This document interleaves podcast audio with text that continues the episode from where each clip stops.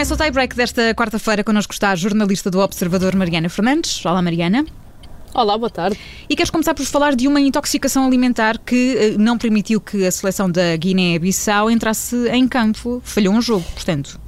Sim, eh, está a ser o tema do dia este, eh, pela estranheza da situação, também pelas acusações que, entretanto, eh, já foram feitas. A seleção de futebol da Guiné-Bissau ia enfrentar Marrocos, como disseste, esta noite em Rabat, num jogo oficial, a contar para o apuramento para o Mundial do Qatar, mas não vai marcar presença, depois de praticamente todos os jogadores e todos os elementos da equipa técnica terem sofrido alegadas intoxicações alimentares depois do jantar de ontem. O presidente da Federação Guineense, Carlos Teixeira, explicou que 25 jogadores tiveram mesmo de receber tratamento hospitalar em Rabat e que quase todos estão uh, com sintomas como vômitos, como diarreia, pelo que seria criminoso, e estou a, a citar as palavras do Presidente da Federação Guineense, permitir que o jogo se realizasse.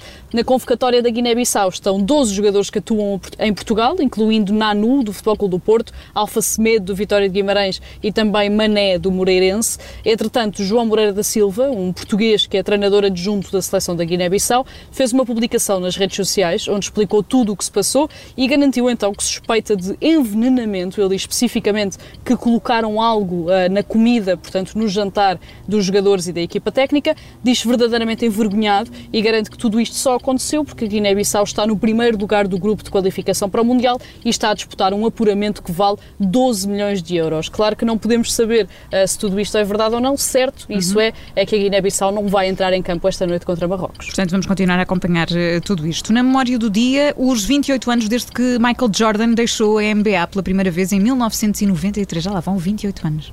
O tempo Sim, passa. exatamente. Faz hoje 28 anos que Michael Jordan acabou a carreira no basquetebol pela primeira vez, portanto foi a 6 de outubro de 1993. Jordan tinha sido campeão da NBA com os Chicago Bulls nos três anos anteriores, portanto entre 91 e 93. Tinha sido também o MVP das Finals nesses três anos, tinha sido o MVP em dois desses anos e por isso esta decisão caiu como uma bomba. Eh, na altura Michael Jordan tinha 30 anos, explicou que tinha perdido a vontade de jogar basquetebol, sendo que nos anos mais tarde acabou por revelar que tinha sido a morte do pai, que tinha acontecido três meses antes, também a contribuir uh, para esta decisão. Ora, a bomba tornou-se ainda maior quando, em fevereiro de 94, Jordan anunciou que tinha assinado contrato com a equipa da Minor League de, de Baseball, portanto, uma espécie de equipa B do Chicago White Sox, cujo dono era o mesmo do Chicago Bulls, algo que fez com que o jogador mantivesse o contrato que tinha no basquetebol enquanto jogava beisebol. A decisão foi também uh, para cumprir um desejo do pai, que sempre sonhou que um dos filhos se tornasse jogador profissional de beisebol.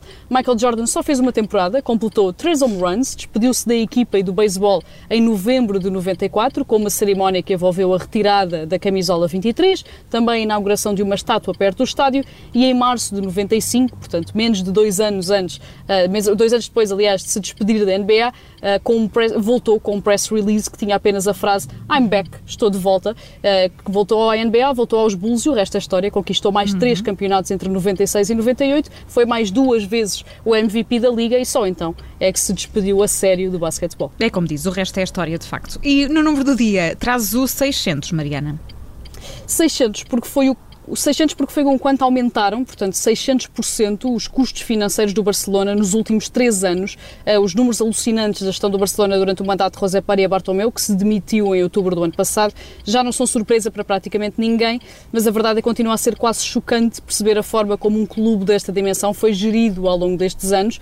Este novo número, os 600%, surge de uma nova auditoria pedida pela nova direção, liderada por Juan Laporta, que tinha como objetivo perceber como estava o clube no passado mês de março e cujas conclusões foram em parte apresentadas hoje por Ferren Reverter, o atual CEO dos catalães. Para além dos custos financeiros, também a massa salarial aumentou em 61%, os gastos de gestão subiram em 56% eh, e a dívida global em março já era de 1.350 milhões de euros. Só para termos uma ideia do quão improvisada era a gestão do Barcelona, em quatro jogadores, portanto apenas quatro jogadores de todo o plantel, o clube gastava mais de 300 milhões de euros em salários, ou seja, 108 8% de toda a bilhética anual de Camp Nou. Ferrer Reverter explicou ainda que a situação não é tão grave uh, devido a esta nova direção, que já reduziu a massa salarial, que também já tomou diversas medidas para tentar contornar a situação financeira, mas também devido ao facto de o Barcelona ser um clube e não uma SAD, ou seja, ter podido renegociar a dívida e não ter entrado em falência. O CEO do clube deu ainda pormenores sobre a contratação de Griezmann em 2019, explicou que no dia anterior à transferência o Barcelona não tinha dinheiro para pagar o jogador francês e que teve de contrair dois empréstimos para conseguir uh, contratar o jogador ao Atlético Madrid, sendo que Griezmann, entretanto, já foi emprestado de volta, portanto continuam a sair notícias sobre esta gestão muito improvisada uhum. uh, e que se está a revelar muito danosa para o futuro do Barcelona. Sim, as coisas não estão nada famosas para o lado do, do Barcelona. A Mariana Fernandes é jornalista do Observador e juntou-se a nós esta quarta-feira no Tie Break. Mariana, obrigada, bom trabalho e boa viagem. Obrigada. Obrigada.